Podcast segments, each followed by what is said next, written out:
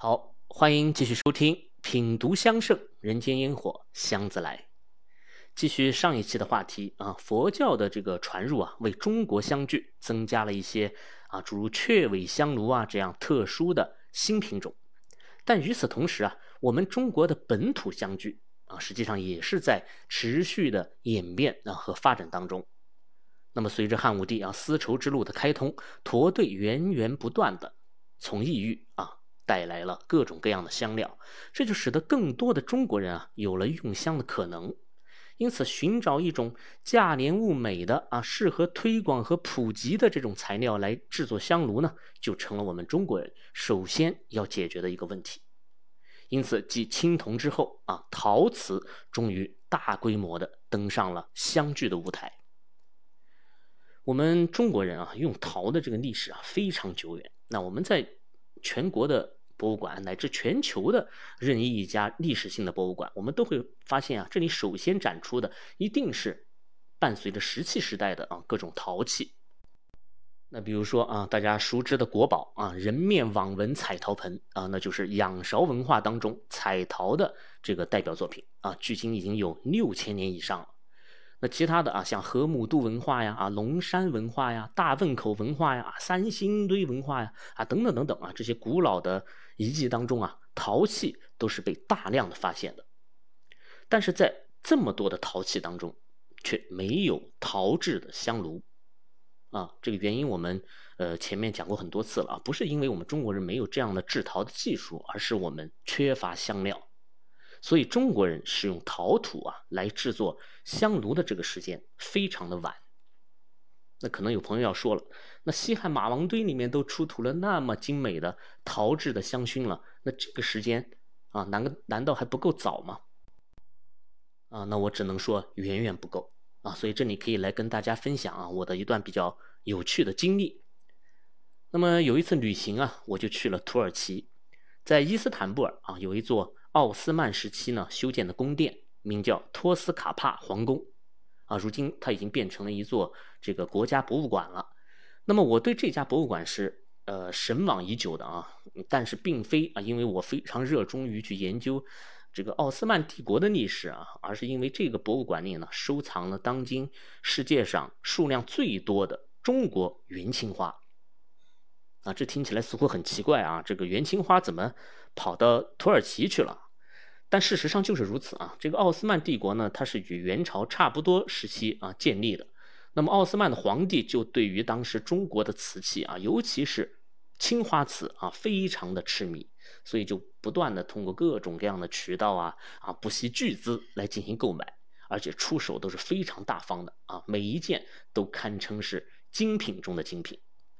啊，所以在国内啊，如今难得一见的这个元青花，竟然在土耳其啊安然避世，并且一直完好的保存到了今天。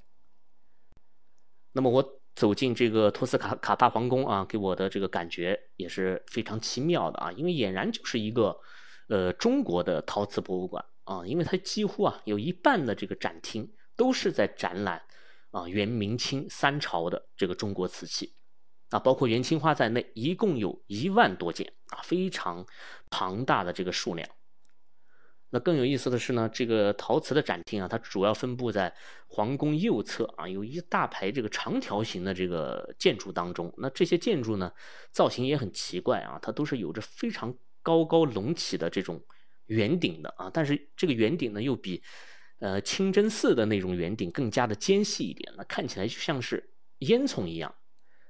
那结果事实也证明了我的这种猜测啊是对的，因为这一系列的这个建筑啊，就是当年皇家的厨房，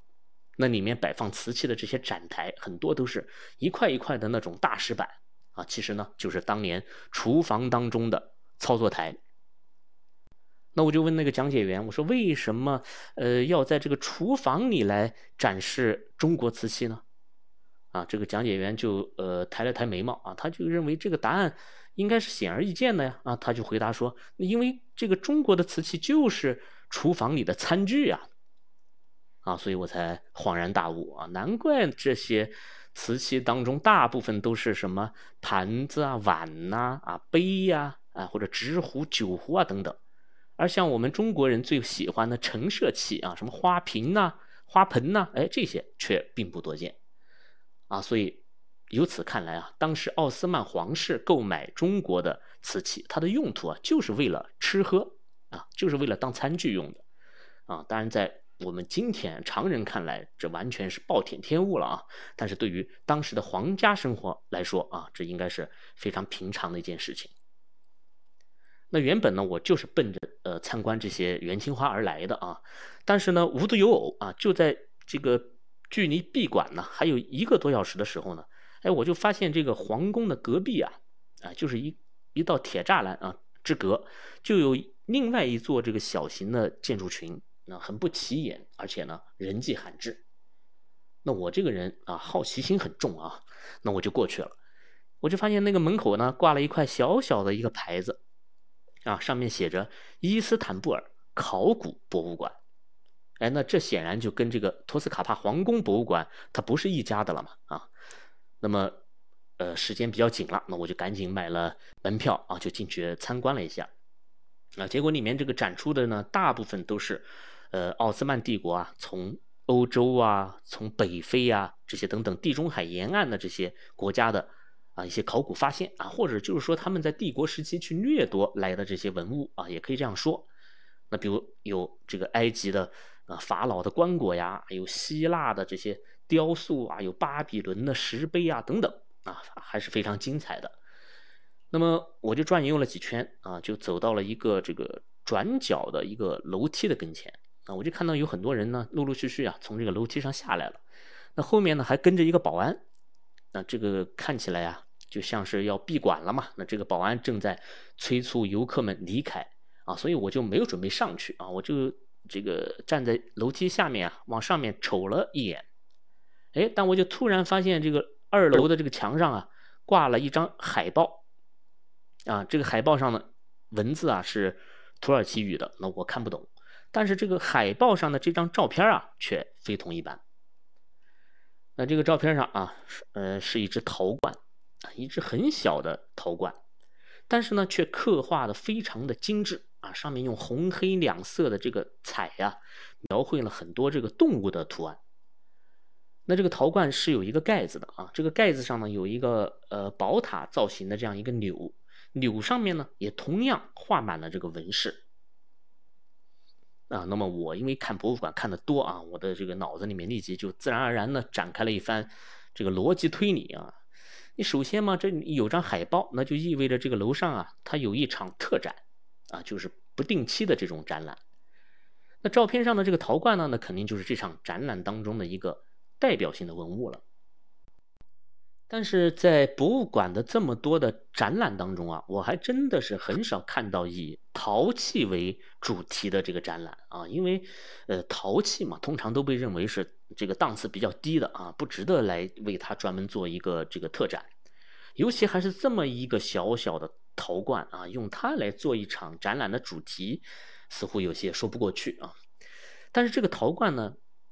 虽然这么小。但它却如此的精致，而且还带有盖子。那么显然呢，它就是为了密封某种珍贵的材料所用的容器。那么想到这里啊，我心头一动，所以就赶紧啊冲了上去。果然啊，在这个二楼的入口处呢，就贴了一张更大的海报，上面就写了英文了啊，上面写着“升腾在香气里的故事”。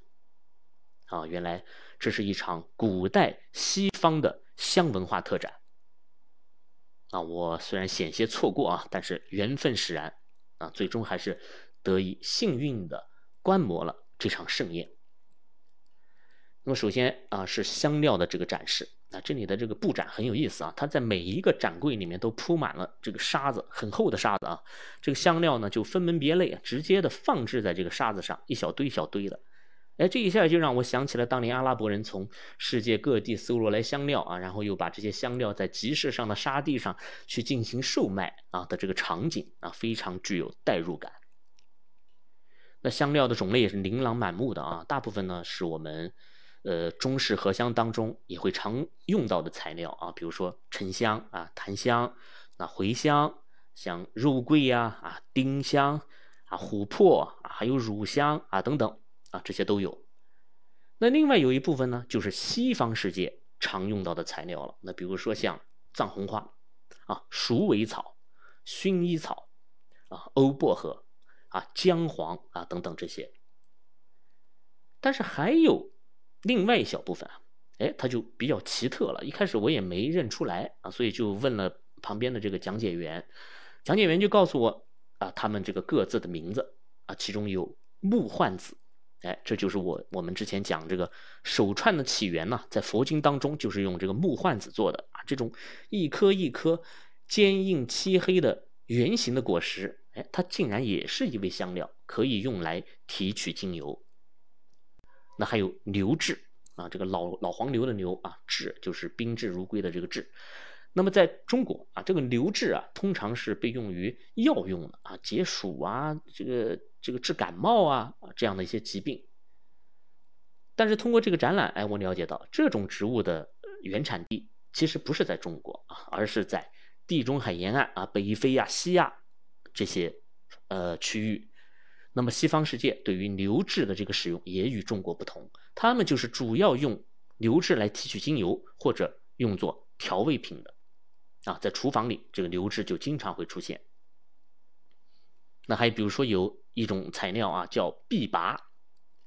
那这个碧拔呢，是一种胡椒属的藤本植物啊，它长的那个样子啊，就像被拉长了的这个桑葚啊，桑果。那么这个碧拔在中国也是有的啊，我在中医里面呃会经常看到啊，就是用来治疗像脾胃虚寒呐啊这一类的症状。哎，但在西方世界，它依然是可以入香的啊！很多的香品的原材料里面都有这味材料。所以，总之啊，这上百种的这个香料，就让我大开了眼眼界啊，也切身的感受到了啊阿拉伯世界对于全球香料的这种汇聚的能力。那接下来就是文物的展示了啊，首先展出的呢还是陶器啊，跟所有的博物馆都是一样的，但是这些陶器啊。却不是常规博物馆中的那些啊什么盆呐罐呐，不是这些，它全部都是用来啊制香品香的陶制的香具。那第一个展柜里面的这个香具就非常的古老啊，它具体的时间也没有标明啊，我想它应该是已经古老到了那种连考古学家也无法准确界定的那种程度了啊。那么这部分香具就有一个共同的特点，就是它们都是研磨器啊。什么叫研磨器啊？就是用陶土烧成一个小碗啊，或者是烧成一个呃带有凹槽的这样一个平板，那外加一个陶土棒，哎，用来研碎这些香料的。那这就说明了一个问题，就说明西方世界的制香文化也是从原始香料的这种研磨混合开始的，而不是一上来就是。啊，精油提取啊，不是这样。啊，当然这里也要多说一句啊，就是这种陶制的研磨器，实际上在中国也是很早就出现了啊。但是我们中国人并不是用它来磨香料啊，我们会磨比如谷物啊啊之类的这些啊食物啊等等。那么到了战汉时期，我们的这个陶制的研磨器呢，就被发展成了用于文房的一种砚台啊，因为当时所有的这个。呃，书画啦，这些材料基本上都是矿物颜料啊，它都是需要磨粉以后才能够使用的。那么这就是砚台的一个雏形啊，在当时被称为陶砚。那么在简单的这个香料的研磨器之后啊，我们海报上的那只彩陶小罐啊就闪亮登场了。原来呢，这是一只啊，来自于这个古希腊的彩绘香炉啊，它是兼具焚香和储香功能啊于一身的。那我想啊，它被作为整场展览的这个明星啊，是有两个原因。一是啊，这只陶炉上的这个绘画非常的精美啊，炉体和炉盖上面啊，都各会有一圈动物啊，有的啊在低头吃草，有的呢在向前奔跑。那这个动物的头上呢，都长着两只脚啊，有的长有的短，那也不知道是羊啊还是鹿，又或者是呃某种神兽。那其他的部位都点缀着非常繁复的这种花草的纹饰，而且呢，用了黑、红啊这两种色彩。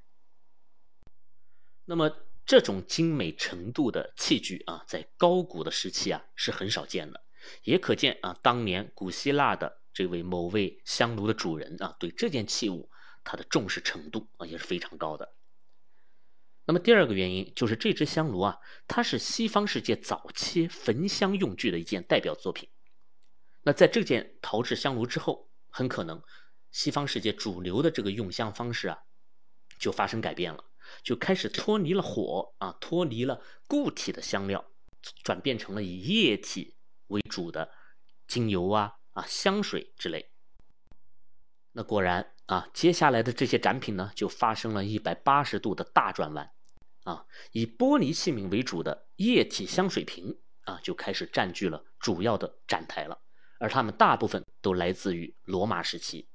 啊，这也与我们所讲啊世界香史部分当中西方香文化的这个发展史不谋而合。那么东西方香文化的这个分化点、转折点，哎，也在这场展览中呢获得了实物上的印证。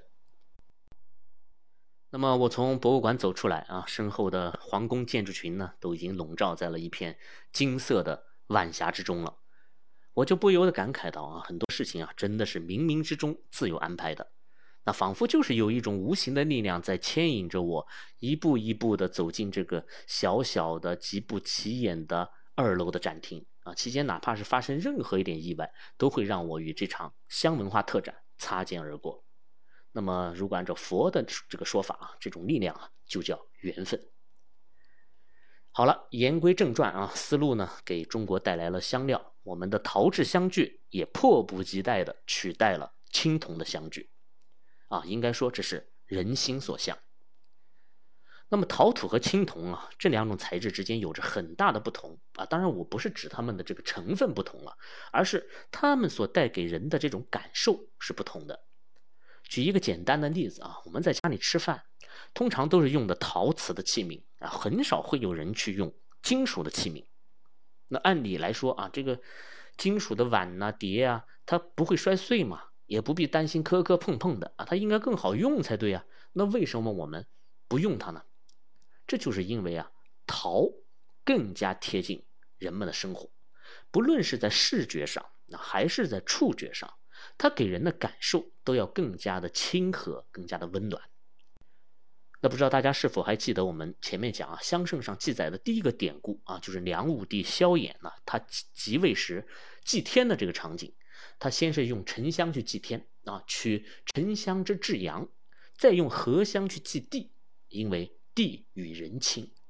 啊，这就是这个古人的一种直观的感受。因为天永远高高在上啊，遥不可及，所以用冷峻的这种青铜器来祭天，那就最为符合了。而大地与人最为亲密啊，我们每天都与大地是亲密接触的，我们的吃穿用度也都来自于大地上的万物生长。所以，我们用取自于大地的这种陶土来制作器物，那它天生就具备了这种亲和力。所以呢，除了像食堂啊，这个快餐店。他会用这个不锈钢的这些餐具来图省事之外，我们中国人居家基本上都会选择陶瓷餐具。那如果试想一下啊，让你一年到头捧着一个啊冰凉的坚硬的铁饭碗去吃饭，你的感受一定是很不舒服的。那么对于香炉来说啊，就更是如此了。那青铜香炉呢，它就适合来营造一种威严的庄重的气氛。而陶瓷的香炉呢，就更适合来居家品香。那这一点就是除了他们的成本问题之外，促使陶瓷香具自此开始大规模的取代青铜的一个重要的原因。大家看我的这个用词啊，一会儿是陶土啊，一会儿说是陶器啊，一会儿又说是陶瓷，一会儿又说是瓷器啊，看起来非常的混乱。所以呢，这里就有必要啊，来梳理一下关于陶与瓷的这个关系。陶和瓷啊，虽然经常被并用，称为陶瓷，但实际上它们二者不是一种东西啊。简单来说，这个陶土是非常容易得到的，它就是一种普通的粘土。那即使我们把一团黄泥巴啊丢进这个火堆里去烧，那很快它也会变得坚硬。那我想很多这个男孩子啊，小时候都玩过这种游戏。所以陶器很早很早以前就在原始社会就已经出现了，但是瓷器就不一样了啊，它首先在原料上的要求就高很多。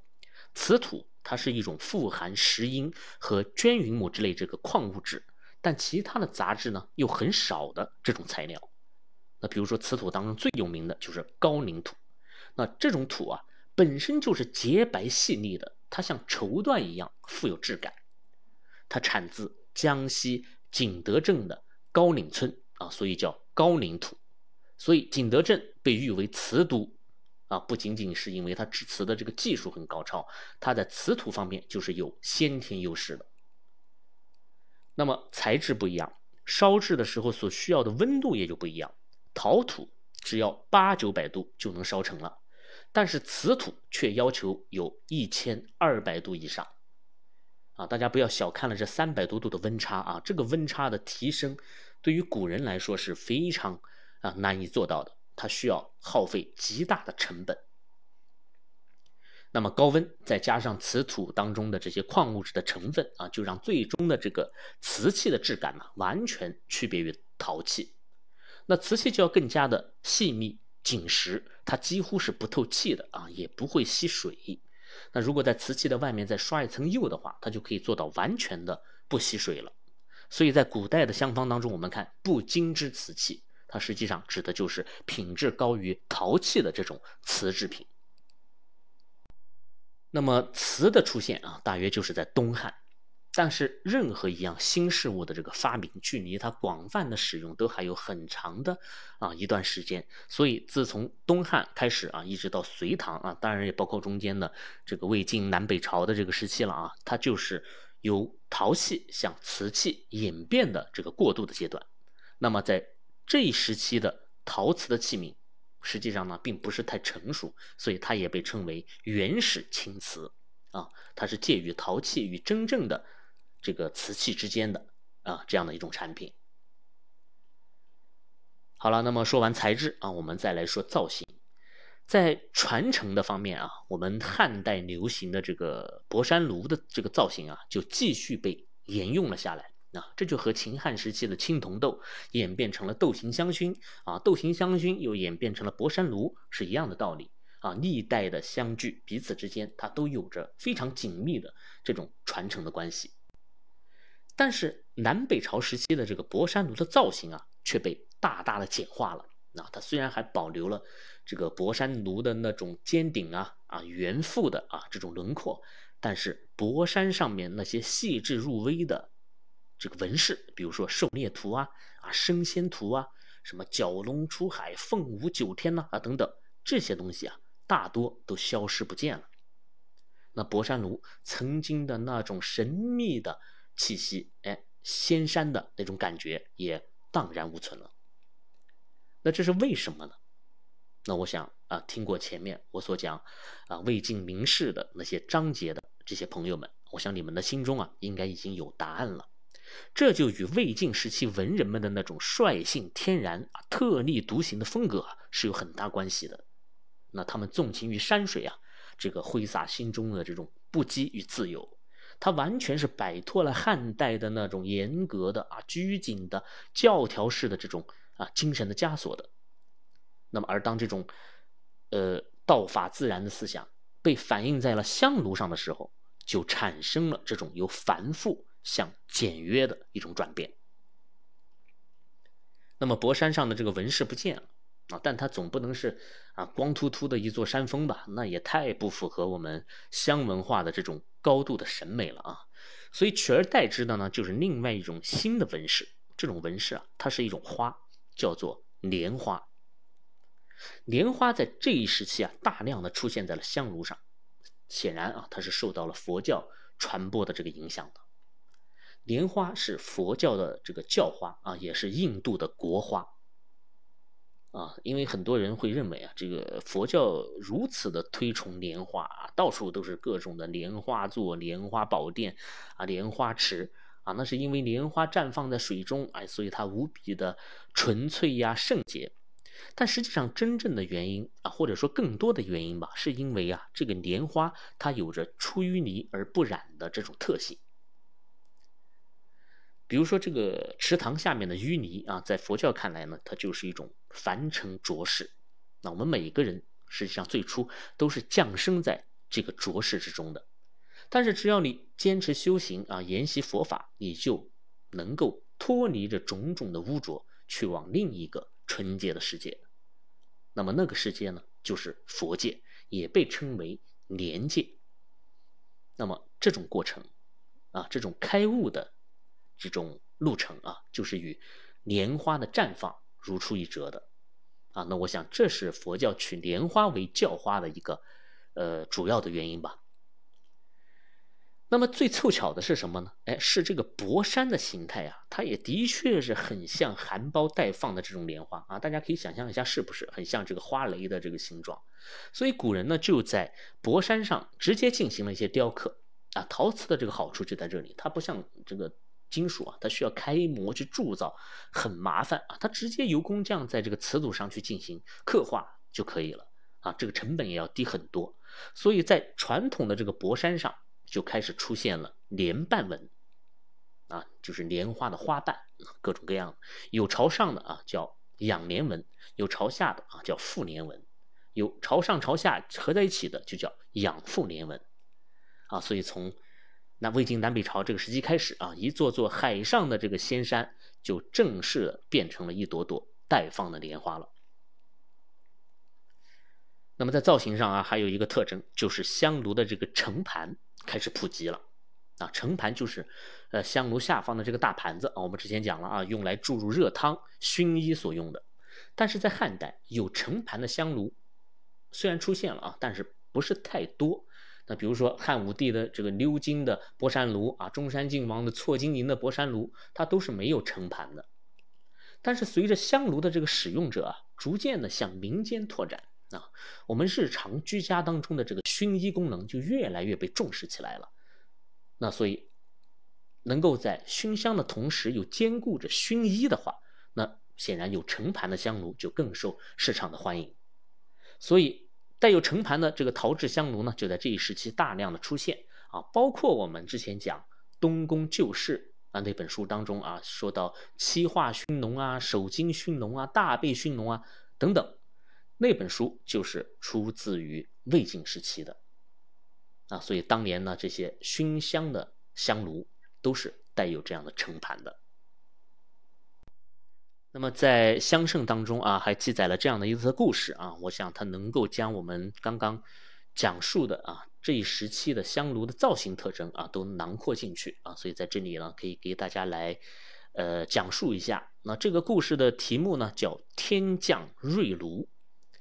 它原文是这样说的：说真阳观有天降炉，自天而下，高三尺，下一盘，盘内出莲花一枝。十二叶，每叶引出十二鼠。盖上有一仙人呢，戴远游冠，披紫霞衣，形容端美。那这个故事的意思啊，就是说有一处啊，名叫真阳观的这个道观，有一天从天而降了一尊香炉下来啊，这个香炉很高，三尺高。香炉下面呢有一个盛盘，而且这个盛盘还不是空的啊，里面呢。有一枝莲花，这个莲花呢，又有十二朵花瓣。那每一个花瓣上面呢，分别站着十二生肖。那接下来是这个香炉的盖子，盖子上刻画了一位仙人，他头戴着远游冠，啊，身披着紫霞衣，啊，这个打扮一看就是一位道家的仙人啊，仙风道骨，容貌端庄。那么这段文字描述的香炉。它实际上呢，就是典型的魏晋南北朝时期的这种造型啊，有莲花，有博山，啊，有这个道，有佛啊，它是种种文化结合起来的一种香文化的器物。那么最后啊，我们再来说一说香炉的釉色啊。我们都知道，这个南北朝啊，它是一个动荡的大时代啊，相对而言呢，北方。嗯，是很乱的啊！少数民族的这个政权呢，不断的更迭，也导致很多的汉人啊，为了躲避战乱，就啊往南迁。所以南方呢就要平稳很多啊，再加上江南本身就很富庶啊，所以南方人们的这个生活条件就要比北方人优越，所以南人用香的可行性啊就更大一些。再加上这个南方潮湿啊，当时的这个人们呢都是席地而坐的，那么用焚香的这种方法来去除湿气啊，去驱逐虫蚁啊，啊抑制霉菌啊等等啊，这都是呃传统的这种做法。所以南方用香啊，它一定是比北方更早啊、更普及的。那么最终体现在香具上，就出现了一种现象，那就是南方窑厂啊所烧造的越窑的青瓷啊，就占据了当时陶瓷香炉的这个主导的地位。这个越窑啊，主要是分布在今天的浙江的境内啊，因为在古代浙江是属于越州的啊，所以。呃，被称为越窑。那么这个青瓷的这个青啊，它实际上指的是器物外表的这个釉色是青的啊。大家不要小看了这种单一的青色啊。虽然它在今天似乎比比皆是，但实际上它是经历了上千年的岁月才被研发成功的啊，非常的难得。我们最早的时候啊，大约在商周时期吧，在这个器物的表面刷釉的这种做法就已经出现了。但那个时期的釉色啊，哎呀，深浅不一啊，薄厚不均，颜色呢也很不稳定。那到了春秋战国，哎，这个釉面呢就逐渐开始变得光亮一点了啊，颜色呢也稳定一些了，但是大多还是呈现出来一些青黄色啊、灰黄色啊，不是太好看。那到了汉代。这个原始青瓷啊，就开始逐渐的趋于成熟了，啊，对于这个青色的掌控啊，也就越来越稳定，就越来越有了一种玉的质感。这种玉的质感呢，非常的重要啊，它也是为什么我们历朝历代的这些工匠啊、帝王啊，都在追求青瓷的一个原因啊。大家知道，我们中国古人都是上玉的啊，就是玉的这个地位一直都是高高在上的。啊，它代表了多少多少种好的美德呀、品德啊等等。那帝王们喜爱啊，君子们喜爱，文人雅士们都喜爱。所以呢，能够让一件瓷器拥有玉一般的色泽和质感，这一直都是历代工匠他们所努力的方向。那么，终于啊，到了魏晋南北朝，越窑青瓷呢，终于算是成熟了，并被大量的用于香薰炉上。那么，这种以淡青色为主。啊，淡雅明亮，色泽均匀，有玉一般温润的质感的这种釉色，就使得原本那些啊冰冷生硬的青铜香炉啊，又或者是啊粗糙暗淡的陶土香炉，就瞬间没有了竞争力。而且这种纯净的青色呢，还尤其符合当时的名士们的那种性格的特征。当然，青瓷香炉的出现啊，它并不是一个偶然，而是中国人审美进步的一个必然。而且，这种单色釉的香炉啊，还极大的影响了后世的人们对于香炉的审美。那么，大家可以去看一看啊，周围我们用香炉的这些朋友，他们也绝大多数啊，都在使用单色的陶瓷香炉。那其中又以青色、白色啊为主。那其他的像是。五彩呀、粉彩呀、啊珐琅彩呀等等，那些色泽艳丽的，就是少数了。那么这种选择上的习惯性，实际上就来自于魏晋南北朝。那如果这段历史继续的延续下去啊，我想很快就会形成宋代的那种更加淡泊风雅、更加追求素简的全民的审美。然而隋唐的到来，却将这一节奏啊完全的打乱了。中国又迎来了一个空前开放的大时代，所以我们的香具也产生了更多的变化，也诞生了更多新的品种。那么关于这些，我们就留待下期啊再来聊了。那么这期就到这里，我是见闻香堂青花家子，谢谢你的收听，我们下期再见。